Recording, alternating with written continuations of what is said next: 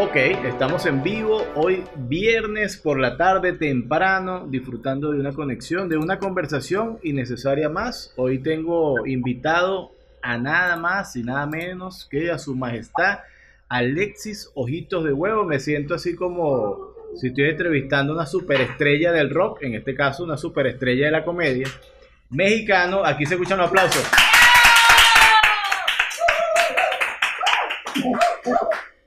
Gracias, gracias, gracias. Qué, qué bonita presentación. La verdad que qué bueno que, que, dijiste mi nombre, porque si me empiezan a ver, luego van a decir Stevie Wonder o Cristal o Ray Charles.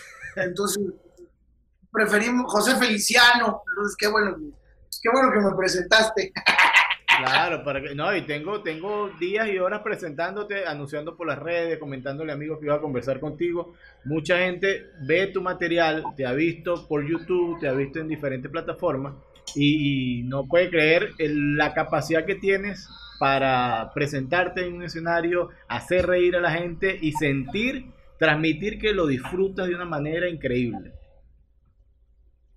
Fíjate que eh, siempre encontré en la comedia un, refugio. Primero lo encontré como un escape, ¿no? Para, para una salida para que los demás no me pudieran molestar con lo, con lo ya evidente o con lo invidente. Entonces al principio fue como una especie de mecanismo de defensa, pero después se convirtió en mi esencia, se convirtió en mi manera de ser. Yo, yo hace rato platicaba en una entrevista que, que, que me hicieron naturalmente, hoy ha sido un día de trabajo, gracias a Dios, eh, platicaba que, que, si tú vas a cualquier escuela de ciegos, tú vas a escuchar gente que tiene humor, humor como el mío, ¿no? Los, ciegos burlándose de ellos, o los sordos burlándose.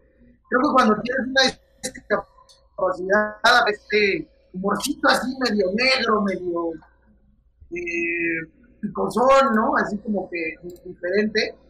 Pero es, es padre cómo la comedia se ha convertido en, no nada más en, en mi trabajo, sino en, lo que me salvó la vida y en, lo, mi forma de ser, ¿no?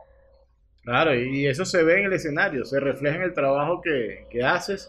Yo te digo sinceramente que soy un, un, admirador de tu trabajo y te admiro como persona, esa capacidad que tienes para reflexionar eh, eh, en, en, tu situación y convertirlo, como tú mismo dices, en lucro. Tú lucras con tu discapacidad y disfrutas haciéndolo. huevo, a huevo. Así como decimos acá en México, a huevo, a huevo, chicharrón con pelo, nada madre, pero... A huevo. ¿Tú estás ahora mismo dónde estás? ¿Estás en Ciudad de México? ¿Estás en, en qué parte de, México? Ahora sí, estoy en Ciudad de México. Eh, hace dos, un par de años que vine a vivir para acá. Desde que tengo a mi familia, a mi bebé, y me vine a vivir, para acá. Yo no soy de aquí de la Ciudad de México. Gracias a Dios, yo no le he robado a nadie todavía. ¿Tú eres, un chilango? No, pues sí, ahora técnicamente podríamos decir que sí, porque el chilango es el, el foráneo que viene a, radicar acá en la Ciudad de México.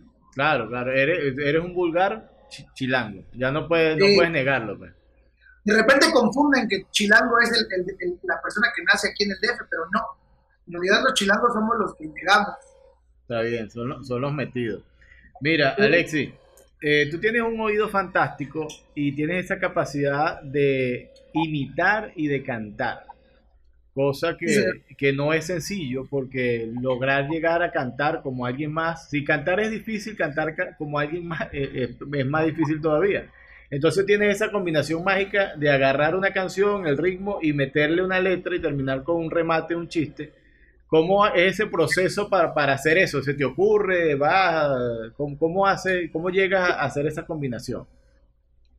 Yo creo que yo soy un alma vieja, yo, yo soy como los de la, la, vieja escuela que yo escribo en el escenario. Okay. No, no me gusta esto de que hacen ahora muchos compañeros eh, estandoperos de, del tallereo, de, de, de, los chistes. A mí no me funciona así yo funciono en el escenario, yo trabajo, yo lo que escribo lo escribo ahí arriba. Eh, y si pega bueno y si no pega, pues ya veremos con qué otro chiste le seguimos, pero generalmente los chistes son cosas que se me ocurren en el escenario. Y las imitaciones, yo, yo, yo las estudio, soy muy obsesivo, sobre todo con la imitación. Como, como ciego, pues desarrollas mucho el oído Entonces, soy muy exigente con, con, que las cosas suenen como tienen que sonar. Y, por ejemplo, a, mí Juan Gabriel al principio no me salía. Que Juan Gabriel es uno de los de la, aquí en México de la canasta básica, porque todos los imitadores, todos los imitadores hacen a Juan Gabriel, a Luis Miguel, a Amanda y a un chingo que ya se murieron, ¿no? Nadie se renueva. Pero. sí, sí, sí. Pero, pero no, yo trato de hacer no nada más a ellos trato de hacer al escorpión dorado, a, a fighters, a, gente del fútbol, que me gusta mucho el fútbol. Entonces, eh, a, Martín, a Cristian Martinoli, que no sé si, si lo ubican por allá, pero son narradores aquí en México del fútbol. Entonces trato de no quedarme en los, los cantantes, pero por ejemplo, con Gabriel, yo te hablo de una invitación, yo sabía que tenía que sacar, entonces la estudié, ¿no? Me obsesioné con, con reventarme conciertos de Juan Gabriel y buscando la, el, el, entorno y viendo que por ejemplo, no sé si tú sabes, pero la voz de Juan Gabriel es diferente, por ejemplo. Cuando era más joven cuando iba empezando, cantaba como por la calle de la mano, platicando con mi amor. Y voy recordando, pero ya en los últimos discos la voz le empieza como a, se, empieza a cansar el caballo, ¿no? ¿Por qué razón sería? Mucho, mucho, mucha utilización de la garganta o mal uso de la garganta. Sí, eh, hay, hay eh, garganta profunda, la, película que recuentas, bueno, no lo platicaba, pero de manera homosexual y pues en México. ¿Y cómo se escuchaba ya Juan Gabriel con unos años encima? No, ya con unos años de eso oye como, a mí me gusta mucho estar en la frontera, frontera, si te fijas, ya hay un frontera, hay una garra, como que la, la voz ya es más rasposa, ¿no? Claro. Pero no pude lograrlo, ¿ves? Y antes no. Y antes era, cuando quieras tú. No había esos, esos gallos, por ejemplo, ¿no? O Luis Miguel, que Luis Miguel no es el mismo Luis Miguel que canta Solo y triste bajo el sol, en la playa su amor lo ve. De pronto flash, la chica, ¿ves? La chica del bikini azul. Y el Luis Miguel ya las últimas era, de, de romántica será. Usted es la culpable de todas mis angustias de todos mis ¿Ves? Ya está en otra onda, en otro tono, en otra, en otro nivel de entonación. Sí. Wow, pero eso es súper, eso es difícil, bueno, para mí es súper difícil. Yo no canto, mira, ni la zona. Me ponen a vigilar un estacionamiento y yo no tengo posibilidad ni de cantar si viene alguien. Yo canto horrible, no tengo oído musical, en eso soy un fiasco. Entonces, por eso es que admiro a la gente que tiene la capacidad de hacer eso.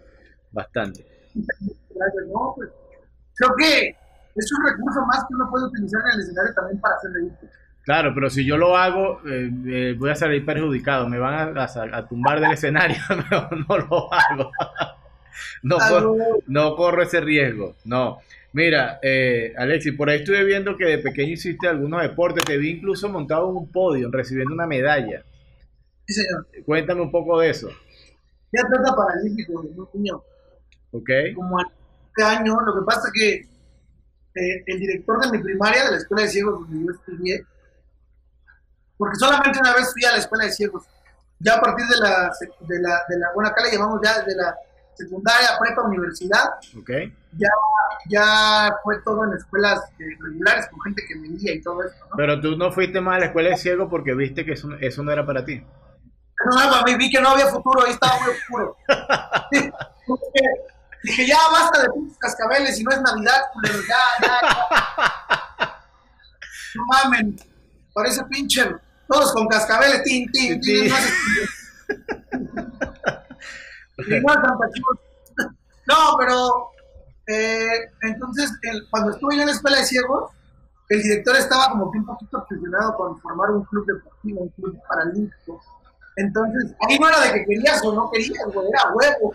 Era obligado era obligado y, pues ya era, era de huevo que tenías que entrenar y que tenías, y, fue padre, la verdad, el, el, amor por el deporte, la disciplina, eh, son cosas que, sin duda te, te, ayudan, ¿no? Te forjan, porque el, tener el hábito y la disciplina, ahorita ya no practico deportes, pero, pero sí me quedé por ejemplo, con la disciplina para hacer comedia, ¿no? Con la disciplina de estar estudiando, de checar personajes, porque si bien no escribo, sí le enfoco el tiempo para estudiar, para, para informarme, hablando, ver qué podemos imitar, para, para leer, o sea, entonces me, dedico muy, muy, muy, tengo esa disciplina, que eso me lo da el, el, deporte.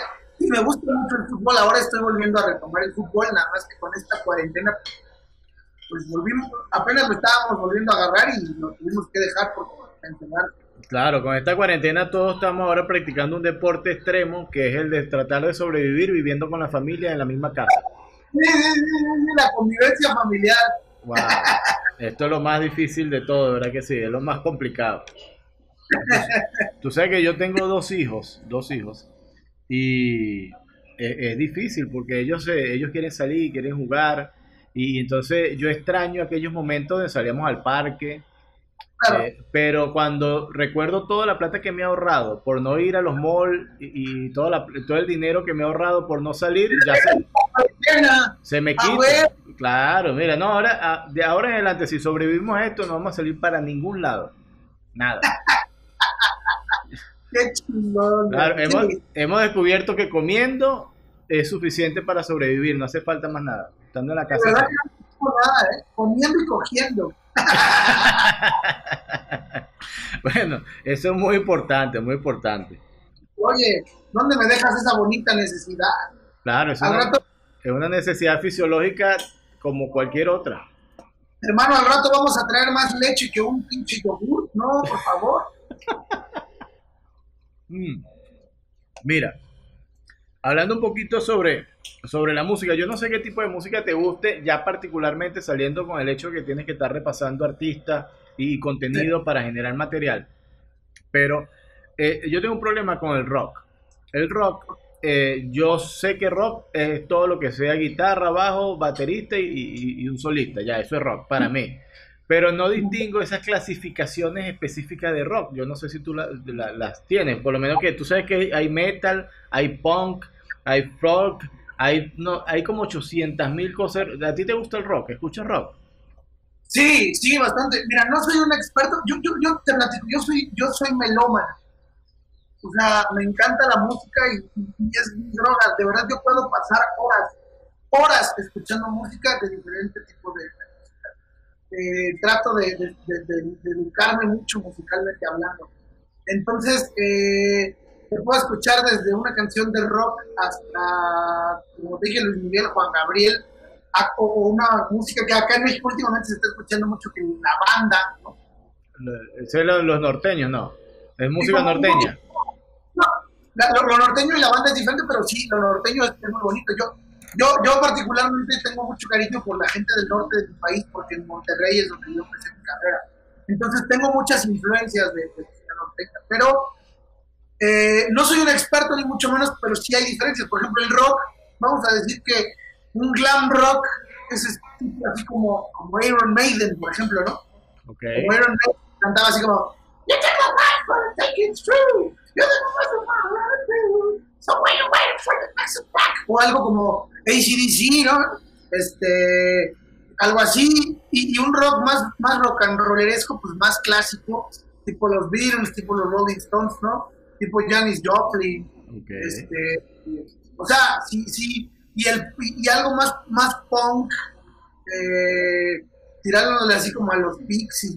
Ahora el rock nuevo y todo esto, ya hay muchas variantes, ya realmente ya no, yo ya no me quise adentrar, yo la verdad es que me quedé en el rock tipo Led Zeppelin, en, tipo en, en, los 90, más o menos. No, un poquito más hacia, hacia los 60 incluso. Ah. Digo, en los 90 sí me gusta eh, Ramstein, Sepultura, Nirvana, Pantera, todas esas cosas, pero... ya son clásicos.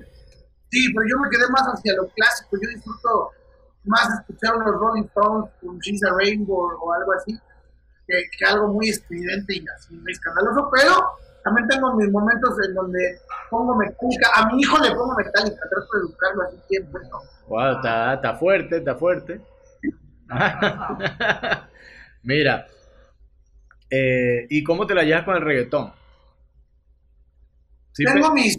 Sí tengo mira, tengo mis, mis cosas, o sea, yo creo que hay cosas muy culeras en el reggaetón, muy, la mayoría están muy culeras, la, mayoría de mierda es música muy vacía y muy banal, pero tiene algo, porque no seamos amargados, tiene algo que neurológicamente es imposible de evitar, o sea, por más que quieras resistirte y oponerte y bloquear tus pinches neuronas, güey, algo te pasa y el culo te traiciona y se te empieza a generar ciertas cosquillitas ahí en el, boquete, en el puño de ligas que Dios, empiezas a sentir ciertas cosquillitas y no puedes decir, pero si le pone la canción, me da una depresión, todo. Entonces, no lo puedes evitar, güey, te pones de buen humor cada vez que escuchas a la pinche puta.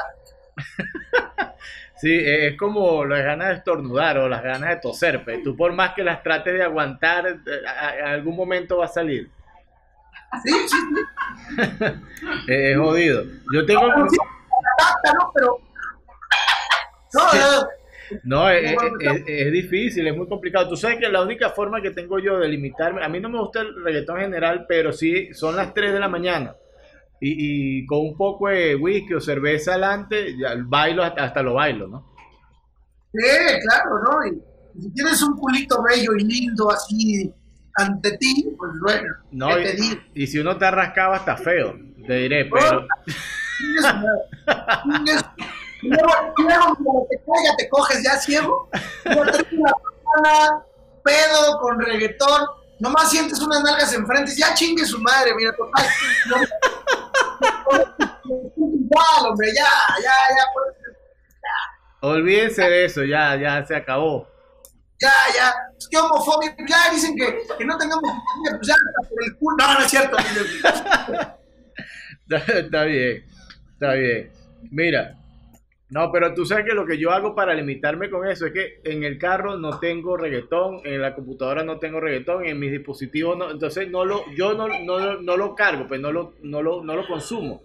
Y si alguien por ahí donde esté está, chévere, pues no, no me amargo, lo disfruto, pero, pero yo no lo, esa es mi forma como de limitarme, pues. Fíjate que yo trato de hacer lo mismo, hermano, pero yo no puedo porque a mi mujer le encanta esa chingadera. Y la mujer es la que manda en la casa, te has jodido pone a Maluma y no hay puto poder humano. Llega Si ella dice Maluma Baby, chingó a su madre, Maluma Baby, cabrón. ya no tiene opciones, ya. ya no hay opciones, entonces, pues, ya, ¿cuál es el puto pedo? Pues ya, este, chico, en otro pues es el rato y ya me la sé, cabrón, mi pedo. Claro, como es que dice la canción de Maluma? Dice, felices los cuatro. Sí, felices los cuatro, pero a ver si es cierto cuando tú le digas a, tu, mujer, mi amor, ¿cómo ves invitas a tu prima, la modelo esa que te pone y que sube fotos a Instagram el? A ver, invítala, felices los cuatro. vamos a ver, vamos a llevar la teoría a la práctica, es eso. Sí, a ver, o sea, ¿quieres, ¿quieres que se le olvide Maluma? Ah, yo decidí tu prima la modelo, esa, la, la, la que hace porno, la que hace porno. Eh, ¿Cuál? La que hace porno, no, no, no, no sé, no sé. Es una actriz, te estás refiriendo a la actriz, no sé. o sea, que, como si mi mujer tuviera una prima, pues, ¿no? O sea, ah, ok, ok, ok, ok, ya, ya, te entendí. Como si hiciera, claro, pero si eso fuese así, fuera una mantequilla. Lo que pasa es que tu mujer no va a aceptar eso así tan fácil, ¿no? y, y, si mi mujer tuviera una actriz porno, creo que no me la presentaría. te mantendría alejado. Es más, ni te enterarías. Eh, o a lo mejor me la oye, no, hablando de eso, el otro día sin querer, güey, me tocó que mis suegros me cacharan escuchando porno. Ustedes van a decir, ¿cómo es eso posible? Pues sí es posible, porque yo tengo una bocina de esas que se conectan, pues, como muchos que ustedes han de tener en sus casas, vía Bluetooth, y entonces yo conecté el celular para ponerle música a mi hijo, cabrón, ¿no? Y ahí estaba, ya sabes, con mi hijo enseñándole eh, head, shoulder, knees and toes y la chingada, y que en inglés, y one little, y, al pendejo de a mí se me olvidó quitarle el Bluetooth a la bocina, me metí a mi cuarto a descansar, ya habían llegado los abuelos, ya estaba ahí todo el mundo, entonces ya podía yo acostarme. Y entonces de repente me dispuse a, a ver pornografía, a escuchar, porque digo, es padre imaginarse a otra, bueno, ya. Entonces, sí, oye, pues, cuando eres ciego, necesitas de unos gemidos por lo menos que te estimulen, cabrón, porque eso de andar viendo revistas, pues no es lo tuyo. wow, qué... Todavía no le a las, a las pantallas como para andar viendo las fotos de Instagram, ¿no? Claro, no, no, no hay, no hay Instagram Braille todavía, no, no hay, no hay la protuberancia ahí para, para tocar. Y yo no sé cómo le digan en, Venezuela a la, aquí a la masturbación le decimos chaqueta o puñeta, ¿no? Nosotros le decimos paja, vamos a hacer la paja. A la paja no hay ninguna infidelidad porque no va a salir de tu calzón, o sea, tú estás viendo a la persona en cuestión, te la estás imaginando, pero pues no va a pasar de ahí, entonces no le pueden hacer pedo a la paja, pero pues entonces necesitas ver algo para estimularte, como si entonces puse un video porno. Claro, es lo mismo. Y como no puedo escuchar en mi celular, yo no pensé que al mismo tiempo, mientras escuchaba en el celular, se escuchaba en la bocina donde estaba ocurriendo la reunión familiar. y entonces a los abuelos queriendo ponerle a mi hijo música. En medio de esa, de esa chilladera y pidiendo a Dios, porque esas actrices lo que hacen es pedir a Dios. Son, las, actrices más católicas que hay. Eh, Yo no sé por qué la gente juzga a las actrices porno de que se vayan al infierno. Son súper religiosas, cabrón. Claro. Oh, Dios, Dios, Dios. Ah, Ah, hasta se acuerdan de su familia así, papito, así, papi. Ay, papi. Ah, qué, detalle, güey. O sea, está cogiendo y todavía se acuerda de su papá. Es una persona. una gran familiar, ¿no? Claro, claro, imagínate, eh, ¿qué, ¿qué, más tierno que eso? ¿Qué más tierno que ese gesto de, de, de recordar a su, a su padre en ese momento? ¿eh? Ay, o sea, ay, veas.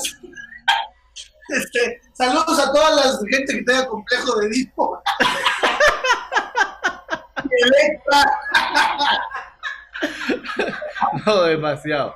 Mira, Alex, y, conversando de cosas que te has comido, este, eh, me imagino que, que eres taquero empedernido. ¿Comes mucho taco? ¿Qué taco? Mira nomás, esta panza que está aquí no es de salario mínimo. ha costado su trabajo mantenerla. Desarrollarla. Desarrollarla. Hermano, ser gordo no es fácil. Hay que cuidarlo. Es un deporte, carnal. Es un deporte. crees que es fácil levantarte a las 3 de la mañana cuando ya estás en la comunidad, en la comodidad de tu hogar por un trago de Coca-Cola y unas pinches papas a las 3 de la mañana? No es fácil. No La verdad que no está fácil, oíste, esa hora, esa bomba. Mira, este, ¿has comido arepa alguna vez? ¿Has probado la arepa venezolana? Claro que sí, claro que sí. ¿Y qué tal? ¿Qué te parece? Me gustan mucho. De hecho, eh, en, Querétaro, que es el lugar donde yo, donde yo nací, hacían un festival que se llamaba Festival de Comunidades Extranjeras. Y a mí me gustaba mucho ir al stand de Venezuela a comer, a comer arepas, me encantaba, me encantaba. Y una agüita de, de maracuyá, ¿no? ¿O qué es? Sí, de parchita le llamamos nosotros. Eso, uh, qué chulada. Hacemos, y en Querétaro hay mucho venezolano ahorita, hay bastante venezolano allá en esa comunidad. Sí, sí, sí, sí. Mira, ¿y alguna... Eh, me decías que no te gustan los venezolanos y me estás haciendo el honor de darme la entrevista y conversar conmigo pero que sí te gustan las chicas venezolanas. Sí, eso, eso está muy bien. Eh, yo no puedo decir lo mismo, porque si yo digo que me gustan las venezolanas, se molesta mi esposa porque no me pueden gustar, no, me pueden gustar todas, me tiene que gustar ella nada más. Pues. Pero no te preocupes, carnal, yo estoy diciéndolo porque yo estoy solo ahorita. Pero si tú eres mujer, tú que te digo, oye, ¿te gustan las chicas venezolanas? No, fíjate que no, soy asexual. Yo. ahí se, se borra el cassette, ahí no, no inventas nada. Sí, sí, sí, porque si hashtag ciego, pero no pendejo. Ah, no, por supuesto, imagínate. Este, mira, tú has visto en, en, estos meses de pandemia, pues ya cuando comenzó todo el mundo pensaba que iban a ser 15 días, una semana, mira, nos encerramos una semana, salimos y ya, no pasa nada. Y, y ya llevamos meses ya en esto y no sabemos cuánto tiempo más. Me imagino que se te viste interrumpida presentaciones, giras que estabas haciendo. Con todo esto, ¿cómo has, has luchado con eso? es que si te hago la pregunta, va a ser como si yo te estuviera jodiendo. Porque te, iba a preguntar, ¿cómo ves tú el futuro? Oscuro como mi vida. Eh, no, fíjate que la verdad es que sí ha sido complicado en ese sentido. O sea, eh, por un lado, pues yo agradezco porque justo ahorita mi bebé cumplió un año, está en la etapa donde está aprendiendo a caminar. Pues me ha dado la oportunidad de estar en esos momentos que de repente por este, por este trabajo, por viajar mucho y todo eso, de repente se pierde, de ciertas cosas. Pero eh, por ese lado yo estoy muy contento. He pasado más tiempo con mi mujer que nunca, lo cual me ha dado mucho gusto. La verdad, me ha dado mucho gusto porque porque compartimos, porque, porque tenemos una vida muy padre juntos. La verdad es que, pues sí, sí, sí, sí, cuando uno comete estas, toma estas decisiones de, formar una familia, pues es por amor, ¿no? Entonces, sí, la verdad es que el amor está, ahora sí que el amor es ciego y yo soy puro amor, carnal. Claro. Entonces, eres una e, enorme masa de amor que, que, tiene que estar ahí. Sí, sí, por ese lado, pues estoy muy contento, pero sí pues tú sabes que, bueno, tú, estás en este, en este medio, tú sabes que para nosotros nuestro desahogo es el escenario, es donde sacamos todos nuestros, nuestras broncas, nuestros problemas, nuestros pedos, nuestros rollos, o sea, aquí es, el, escenario es donde muchas veces sale todo. Y pues ahora que no lo tenemos es difícil. Claro. Es difícil. Porque si es cierto que estamos trabajando más que nunca y que seguimos subiendo contenido precisamente para que la gente que está en su casa encerrada, que está triste, pues se ría un momento, se la pase bien con el contenido de, nosotros, porque en realidad es que la, mayoría de personas que estamos haciendo contenido lo estamos haciendo gratis. El, el, gremio artístico se vio muy golpeado. Yo sé que cualquiera me va a decir, ay, todos los trabajos, sí, todos los trabajos, pero el gremio artístico se vio muy, muy afectado, muy golpeado, porque desde un principio la restricción fue no juntar gente. Nosotros de lo que vivimos, pues es de juntar gente entonces, ah, así es. Y, realmente los que tenemos el gusto o el privilegio de a lo mejor monetizar de alguna red social, de YouTube, de Facebook, es, sabemos que es muy poco y que, y que tar, cuesta mucho llegar ahí. Entonces, no es tan fácil, no te dan una, una, una, cantidad como para que digas, uy, estoy viviendo. Entonces, realmente, sí estamos haciendo muchas cosas por amor al arte, sí estamos trabajando, sí estamos subiendo mucho contenido en redes sociales, estamos creciendo, Estamos incluyendo lengua de señas al proyecto para incluir a la gente sorda, también a la comunidad sorda. Estamos incluyendo más músicos en el proyecto. Pero aún así, con todo y lo que hemos estado trabajando y que parecía y que no hemos parado, porque realmente no hemos parado, hoy fue un día de trabajo completamente. La parte del escenario, la parte de escuchar a la gente, de sentir las risas, esa no está, carnal. Y es así. A mí, por lo menos, yo, yo no sé los demás, pero a mí me ha generado un gran vacío porque mi pasión es la comedia. Entonces, cuando te dicen de repente de una manera obligada que no puedes hacer aquello que tanto te te duele. Perdón, ya me extendí, pero sí me diste una pregunta que... No, pero está bien, perfecto. Esta entrevista es para escucharte. Y tú estás conversando, te estamos escuchando, no hay problema. Ah, huevo. No, mira, eh, eh, tienes toda la razón, porque es que la risa del público forma parte de la comedia yo puedo hacer el mejor chiste del mundo, tú puedes hacer el mejor chiste del mundo, pero si no hay quien se ría, falta, falta el elemento esencial en, la comedia, ¿no?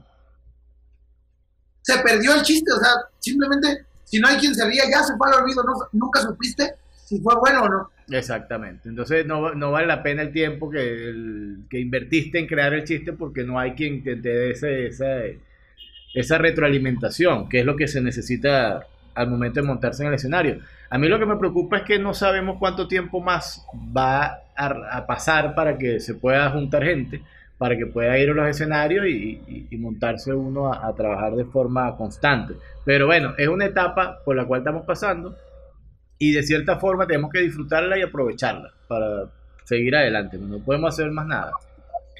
Y la incertidumbre y la ansiedad del ahí están, ¿no? O sea, es, es una mentira decir, quédate en casa y haz dinámicas y no te preocupes. No, es normal y la ansiedad va a ser, y la convivencia es difícil, la monotonía, la rutina.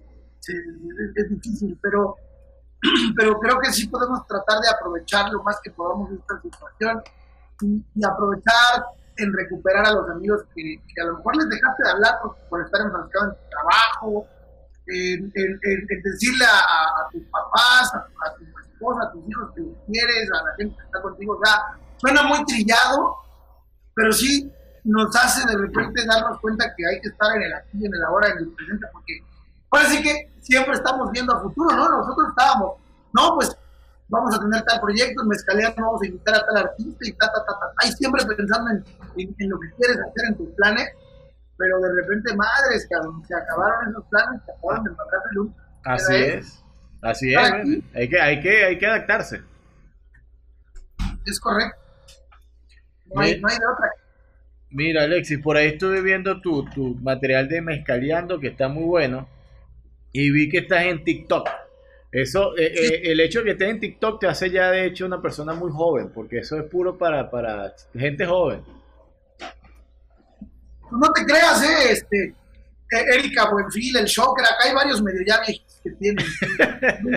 yo, mira, yo lo digo porque tengo un mes, mi hija tiene nueve años y tiene un mes enseñándome y, explicándome cómo funciona TikTok y todavía no lo entiendo. Te voy a decir algo. Yo estaba, y aquí está Daniel que no me va a dejar mentir. Yo estaba renuente a hacer TikTok, me cagaba la madre. No me gustaba TikTok. Yo decía esa aplicación que es puro, pura pendejada. Bueno, llegó esta pandemia y ya, ya tienes al vato haciendo TikTok y bailando y no sé qué tantas. Y, a la que le divierte esto de TikTok es a mi mujer. Ella es la que me pone que, a ver, ahora baila así, y ahora ponte, yo así aquí tienes a tu pendejo, ya sabes, sí, ahora, y ahora ponte esta peluca y ahora no sé qué, yo, ya, ya está, pero es muy divertido. Pero, es muy divertido. pero entonces si lo vemos así, TikTok, eh, eh, para tu esposa es un, un, sistema de dominación, pero pues te tiene dominado y te tiene haciendo lo que ella quiere. Sí, por eso lavando los trastes, Esperancito, y no sé qué, pues claro, es, pura, dominación femenina, es eso del TikTok hacia nosotros, pero no, padre, padre, porque justamente estábamos en la oficina muy, muy enfocados en, mejorar el, en apretar las tuercas en el Instagram, entonces estábamos viendo muchos videitos, y de repente todo ese material se pudo ir también para TikTok, entonces fue muy padre como de repente empezamos y, teníamos como seis seguidores y era como, no mames, yo todavía estaba así de que hueva, vamos a hacer esto desde cero, y de repente de un día para otro, ¡pum! empezó a, a, explotar, ¿no? El TikTok. A subir, qué bueno, qué bueno. Y ahora ya estamos casi rebasando los 53 mil seguidores en TikTok. Y la cuenta la hicimos hace, ¿qué? Un mes, güey, ¿no? como tres semanas. Ay, está excelente, wow, muchísimo. Te felicito y al equipo de trabajo lo felicito por eso. Mira, eh, ¿qué tal te llevas con la política? Vamos a hablar de política. Ahora sí se pone, este programa en realidad es un programa de política, yo, yo todo lo demás fue patraña para invitarte a hablar de política. no, me, me gusta, me gusta. Creo que los comediantes estamos obligados a,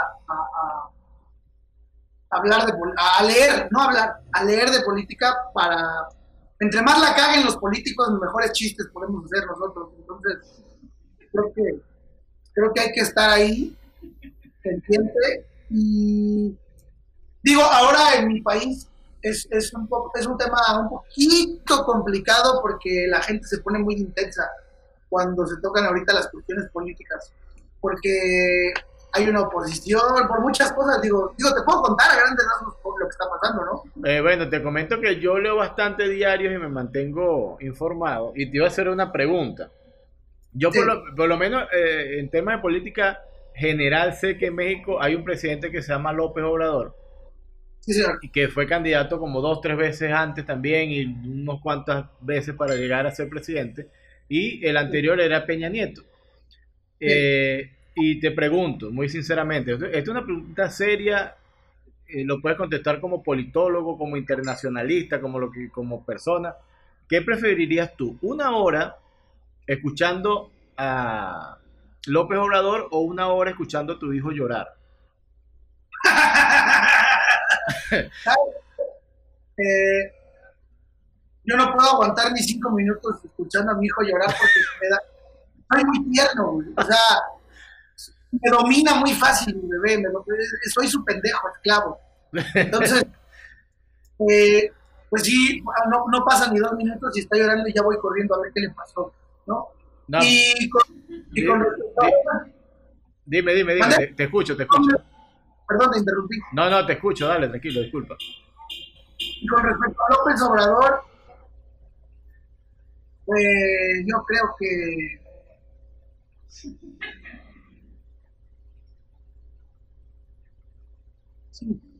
muy, muy, buena opinión, muy buena, está muy buena. no, eh, yo de repente escucho las mañaneras. Soy de las personas que escuchan las mañaneras porque creo, este es mi punto de vista, ¿eh? Ahora sí que mi punto de vista. Ningún presidente antes se había tomado el tiempo de, hacer eso, de informar a, a, la gente sobre lo que estaba pasando. Lo haga bien o lo haga mal o lo que sea, pero ningún presidente se había tomado el tiempo de decirle a la población, esto es lo que está pasando. Y la mayoría de gente que critica las mañaneras o que critica a López Obrador es porque no lo ve. Es porque no, no, no se toman ese tiempo de ver las mañaneras. Porque en las mañaneras en realidad él explica las cosas muy bien. O sea, creo que los planes y las cosas que tiene, si las, o sea, al menos yo sí las, sí las, sí las entiendo. Ok. Yo, yo te cuento algo, yo, yo no soy eh, yo no soy partidista, no me inclino por ningún político, ni, siquiera por López Obrador. Creo que no, no, no podemos idolatrar y, pensar que una persona va a llegar como el Mesías a salvar a una nación. Pero sí prefiero confiar en este proyecto de cuarta transformación que en los años que estuvo el PRI y el PAN y que no hicieron ni madre. Y que solamente se llenaron los bolsillos de dinero y que solamente chingaron al pueblo, porque esa es la realidad, y le dieron cosas al, narcotráfico. En realidad, nadie le ha podido comprobar a Andrés Manuel López Obrador nada de corrupción. No han podido sacarle algo. Y a todos aquellos cabrones, todos los expresidentes que tú me digas tienen colas que, les dicen. Peña Nieto, eh, Felipe Calderón es el peor. entonces, Tienen rabo de eh, paja el PAN es el peor porque él se dedicó a pelear contra el narco, que es una estupidez, a generar violencia, a derramar sangre. Todas las noticias que tú veías de baladeras de México son culpa de Felipe Calderón. Entonces, realmente, no, mm, o sea, yo, a mí el PAN y el PRI, para nada, yo no regresaría a votar por, por ellos, pero para nada, para nada, nunca. Bueno, me queda clara tu posición. Mira, tú sabes que eh, yo te voy a decir cómo veo yo a López Obrador. Tú, eh, bueno, en, la pregunta de escuchar una hora a López Obrador o una hora a un niño llorando, en este caso a mi hijo o a cualquier niño, yo preferiría escuchar siempre a López Obrador. Claro. Porque yo sé que él en una hora va a decir dos o tres palabras y no voy a escuchar nada, más en, un periodo de una hora. En cambio, eh, la energía de un niño es incesante, se va a estar llorando constantemente. Y lo otro es que cuando yo escucho López Obrador, escucho cuando, como las unidades de disque viejas, la, la, la, las unidades de disque cuadradas que, que sonaba la, la, unidad cuando, o un disco duro cuando está pensando, que suena aquí, así. Entonces, entre palabra y palabra, siento que el procesador le suena ahí, está pensando lo que va a decir y, y va, pero es, demasiado cómico, es, es, mi visión. No, es más, le falta una barrita de progreso a López Obrador ahí abajo un timeline que marque los segundos de cuándo va a empezar a decir la próxima palabra. Sería muy lento. sí, bastante lento. Pero los comediantes estamos para eso, pues para darnos cuenta de esas tonterías y, explotar eh, eso, esos detalles. Si, si, hablamos de política, no vamos a hablar política de Venezuela porque esa es otra cosa. Nosotros como país eh, millonario, rico en recursos, en turismo, en geografía, de toda la plata del mundo, nosotros quisimos de forma voluntaria averiguar qué se sentía ser pobre. Y empezamos a destruir el país para sentir eso y lo hemos logrado con éxito. ¡Wow! ¡Qué bonita reflexión! Mira, Alexi, este, que por ahí escuché un material que tú hiciste un, un piloto de, de un podcast donde narrabas que eras el, el señor de los ciegos. Pero, y lo narrabas con el audio de Cantinflas también. Cantinflas narraba, si no me equivoco, ese fue el material, ¿no? sí, hace, eh, alguna vez hice un piloto un hace un par de años para, para, hacer un podcast, cosa que ya nunca ocurrió porque vinieron otras cosas que nos distrajeron, como mezcaleando, que opacaron, entonces se quedó, se quedó en un piloto.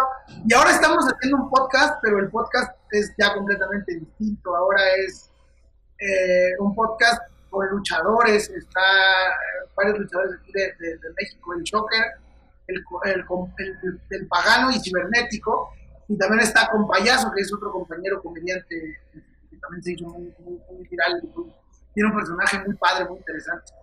Entonces ya hicimos el podcast, pero completamente con otra, con otra forma. Claro. Entonces, anoche yo escuché ese material anoche con mi esposa y fue demasiado cómico porque ella está escuchando el material y ella se ríe, se ríe, se ríe, se ríe y durante todo el audio del podcast ella se mantuvo riéndose, ¿ok? Entonces, eh, eh, eh, al final que termina el material me dice, qué increíble, ¿cómo hace para aprenderse todo eso? Y yo digo, pero por favor, ¿no ves que no estás escuchando que se le nota que está leyendo? Entonces, claro, tú sabes que ahí eh, eh, dentro de los comediantes, cuando tú ves un comediante que se monta en un escenario y saca una libreta o saca un papel y empieza a leer los chistes, el material, ahorita por lo menos el estando eh, en cierta forma es mal visto. Sí, no, es muy mal visto. Pero por, lo menos tú tienes esa ventaja que nunca lo has hecho. Jamás. No, jamás. Ni en Brian, ni, con un este chícharo, ni nada, ¿eh? Claro, imagínate, eso sí es terrible, con un apuntador y una cosa que te estén diciendo ahí. Se ve muy antinatural y, de verdad a los compañeros comediantes, no mames, no lo hagan. si ustedes no se pueden aprender sus propias pendejadas, ¿cómo van a querer que alguien más se las aprenda? Wow, verdad que sí, es tremenda analogía porque ese es el trabajo del comediante, aprender ese material. Claro, es básico. La memoria es básica en la comedia. Mira, Alexi, el mejor show que hayas tenido hasta el momento, que tú digas, mira, yo me presenté en tal sitio y ese es el momento donde me he sentido mejor con el público y ha sido tu mejor show. Bendito Dios, gracias a Dios hay muchos. La verdad que hemos tenido plazas donde nos han recibido hermoso. La, la verdad que sí me la pones difícil escoger, pero hace poquito estuvimos en Irapuato y fue un show muy padre porque realmente no sabíamos qué esperar, era la primera vez que íbamos a ese lugar en Guanajuato, en un estado de México. Y llenamos ese día y la gente se fue increíble. Este, otro que hicimos acá en la Ciudad de México, en el Comedy Club. Alguna vez dimos un show en Puerto Vallarta, en, playa, la primera vez que dábamos show en playa y fue padrísimo. Eh, la primera vez que di show en un table dance también es memorable. Wow, es una experiencia súper esa extrema del table, del, del dance ahí. Sí, es muy difícil, es el escenario más complicado para un comediante porque están viendo mujeres desnudas y de repente suben a un güey a contar chistes. Es muy complicado captar la, la atención de, ese tipo de público. Entonces, tienen, tienes que llegar con muchas tablas, con a romper madres y tratar de ganarte la, la atención. Es un reto muy padre y necesario si lo quieres ver, porque a lo mejor no la vas a pasar muy bien como comediante al principio, porque después las, las chavas Pero, sí, eso es padre, pues la recompensa del final, pero, pero, pero puede ser que no la pases muy bien. Claro, es fuerte, un, los lugares más rudos, donde es más difícil, bueno, por lo, por lo menos te dan el, el aprendizaje te dan ese roce. Seguro. No está fácil, por lo menos montarse a competir uno que no tiene tetas hechas, no anda en hilo, no anda en tacones con esa gente, concha, es complicado. Sí, sí, sí, sí, no. No cualquier cosa, ¿eh? Tú ah, eh, no te has enterado de noticias internacionales locas estos últimos días. Te tengo dos noticias. A ver. Este, ahí en Perú está pegando bastante duro la pandemia y a un, alcalde en Perú, eh, en Perú está prohibido, hay un toque de queda, pues, así como en, los diferentes países. Y, lo cual es muy estúpido. Perdón, saludos a mis hermanos de Perú, pero, sí. no, yo creo que no hay que ser tan alarmado. bueno. bueno, pero la, la, noticia es la siguiente. Y tú me dirás que se, lo que es la ocurrencia de cada quien, ¿no? Está el alcalde de un pueblo chiquitito al sur de Perú, por allá, y están tomando licor, está prohibido en una hora que está prohibido salir, que está prohibido todo esto. Entonces he estado con un grupo de amigos, estaban tomando cerveza en una casa y tenían preparado unos ataúdes de madera. Y cuando llegó la policía a la casa para hacer los arrestos, porque estaban tomando, cada uno de estos señores se acostó en un ataúd y se hizo pasar por muerto. Entonces, era como que, bueno, están, muertos ahí por el coronavirus y no les va a pasar nada, ¿no? Lo más cómico de todo esto es que los tipos se acostaron y tenían el teléfono en la mano. No. Sí, entonces es como que, bueno, eh, alguien se muere y le lo acuestan en su ataúd y le ponen su telefonito en la mano para que en el más allá tenga como comunicarse. Pues, y claro, si, le no, para que le avise, para que le avise a su familia, oigan, me morí de coronavirus. Pero todo no, o sea, ustedes pónganse cubrebocas, Susana a distancia, gel antibacterial, que ya me morí, adiós. No mames. Pero tú sabes que es lo peor de todo que tenían el teléfono, pero no el cargador, porque lógicamente en el trajín se te va a descargar el teléfono, tienes que darte el cargador, pues si no te lo llevas, estás jodido. no, es que lo que pasa es que el, pedo va a ser que llegando al más allá se le acaben los datos. Entonces tendrías que llevarte una tarjeta con los códigos de prepago para poder hacer la recarga. Entonces es un proceso, no es tan sencillo, ¿entiendes? Tienes que irte bien preparado. o una... Así que, gente, si se piensan morir hoy, no sean cabrones, lleven wifi, lleven datos para que nos marquen y nos digan que ya se nos llevó la Mira, y, y, nosotros estamos haciendo esta transmisión, esta llamada la estamos haciendo por Google Meet. No, no estoy usando Google Meet, es una aplicación de, de videollamada, es la misma de, El Zoom, Google Meet, sí, Classroom. pero no estoy utilizando Zoom porque está peligroso usar Zoom ya. Mira, ayer este, asesinaron a un señor en, en una transmisión en vivo, en Zoom, en Nashville, un pueblito chiquitito de Estados Unidos, y estaba el, el, señor transmitiendo y el hijo lo, lo, apuñaló en una transmisión en vivo. Entonces, sí, horrible. Entonces se registra como el primer asesinato transmitido en una, en una reunión de, de Zoom. Entonces ya la inseguridad llegó a Zoom. Ay, cabrón, no, bueno, pero pues yo creo que, más bien, yo creo que hay que poner una advertencia. Si yo fuera el creador de Zoom, así como, advertencia. Si usted va a utilizar esta aplicación, haga el chingado y puto favor de no tener asesinos seriales en su familia. es una culpa de Zoom, ¿no? O sea, ya los pedos que traen en la cabeza, pues ya, ya, es, ya no, no, no chinguen pero imagínate lo loco que está el mundo. Es una locura para que tú estés en tu casa que estés y verse. No hay, no hay forma, pues. Este. Es una locura, todo está loco. Mira, Alexi, este, series, películas que me recomiendes para, para mí, la gente que nos está siguiendo acá que tú digas, mira, esta serie vale la pena. Una película que tú sientas que vale la pena para recomendar. Es un compromiso. Mira, recomendar serie y película yo no lo hago. Es un compromiso porque es como recomendar gente para trabajar. Si la cagan, va a ser culpa tuya. No, yo, yo sí tengo los huevos de recomendarte cosas que creo que te... Ahí sí yo, yo asumo mi responsabilidad. Eh, la película por excelencia, mi película es Pulp Fiction de Quentin Tarantino que si no la han visto, yo no sé qué han hecho con sus vidas, porque es una gran película, es, es, es, una narrativa muy distinta, asemejándose a las revistas de pulp, ¿no? que les llamaban en esos tiempos, esas historietas. Entonces, además de que las actuaciones de John Travolta, de Bruce Willis son maravillosas, y de todo el, de todo el cast, pues la, la, cómo, cómo va saltando de historia en historia y no tiene una una línea, sino que va, vas brincando de, con, los tiempos de los personajes. Pues está muy chida, ¿no? Vas teniendo flashbacks, de repente regresas, te quedas. Entonces, y es un clásico, es un clásico. Pulp Fiction. Y de series, pues me reventé la casa de papel, la, la casa, la casa, vela chao, vela chao, vela chao, chao, chao. Te viste todo. Tokio y Nairobi, ¿no? Y que yo soy un rehén, ¿no? Entonces me apuntan y me dicen, tienes que meterte a ese baño, tío. Y, entonces, pero yo soy ciego, no importa, tienes que meterte a este baño, puta. Hostia, joder. Chao, chao, chao, ¿no? Este, no, pues me aventé las cuatro temporadas como en dos días, cabrón. A mí me tocó porque mi esposa es fanática y me tocó verlas todas de golpe, maratones de, un solo día. El día se ve toda la serie completa hasta que termina.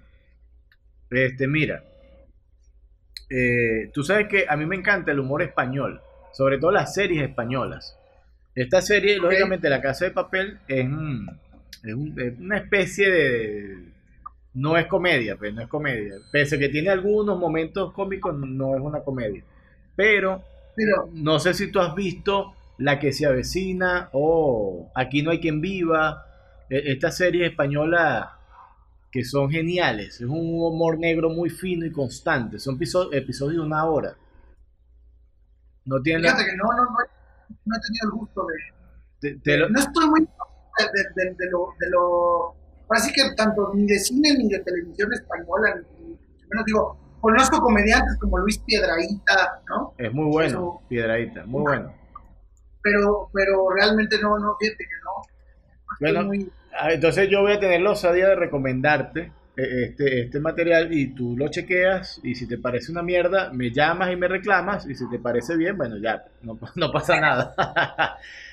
este, búscate aquí la que se avecina, la que se avecina. Eh, se llama así, es una comedia de una gente está, mira, no, está en Amazon Prime. No, perdón, sí, Amazon Prime, Amazon Prime, Amazon Prime, está. Eh, y pero igual, pero igual en la página web de, de Mediaset España está todas las series, tienen 11 temporadas y están todos los capítulos, los puedes ver en línea sin, sin suscripción, totalmente gratis. Ah, ok, ok.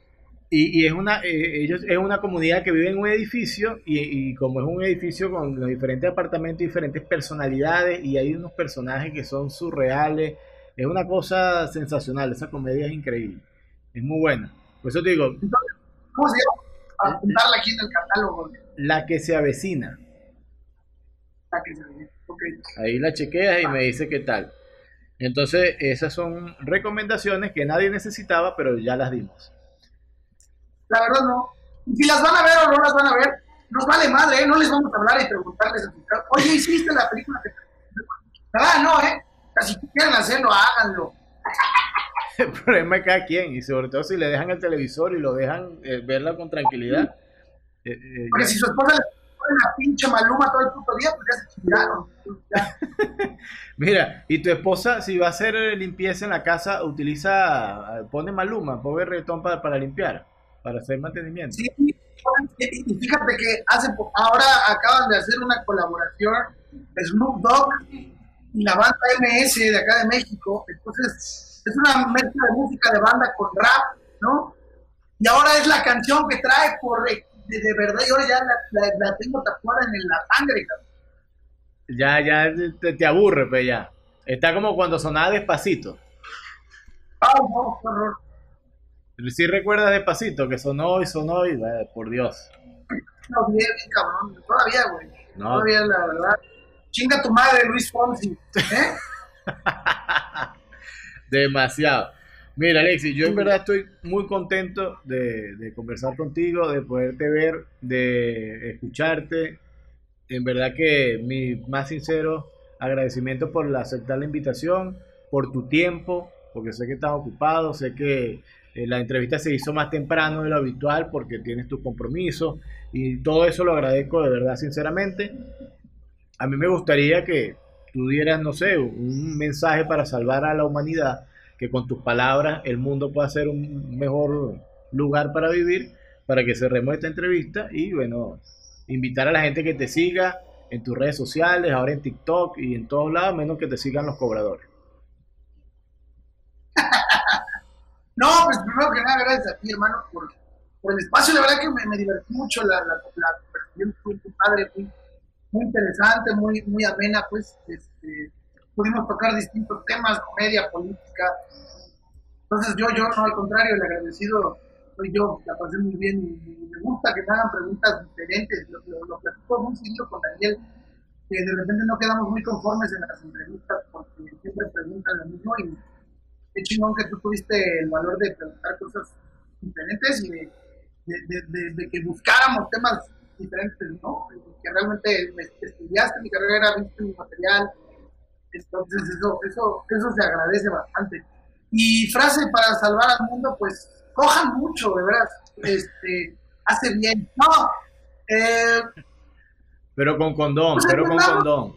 Y ahora con mascarilla, y ahora con mascarilla. Bueno, ahora, la verdad es que el que te dice que es que es que con condón se siente igual, pues sería una mentira de mi parte decirles que sí se siente igual, porque pues, no se siente igual, ¿verdad? Entonces, si va a, andar con pendejadas, pues mejor aviéntelos afuera. Yo sé que es difícil, ¿no? Porque de repente estás adentro y te vas a venir y como que te tienes que salir. Es como cuando te paras de una alberca, así que estás en la alberca bien a gusto y te paras y, ay cabrón, qué pinche frío, mejor me regreso, mejor me regreso. Así, ¿no? Como que es igual. Es verdad. Eh, cuesta trabajo. No, eh,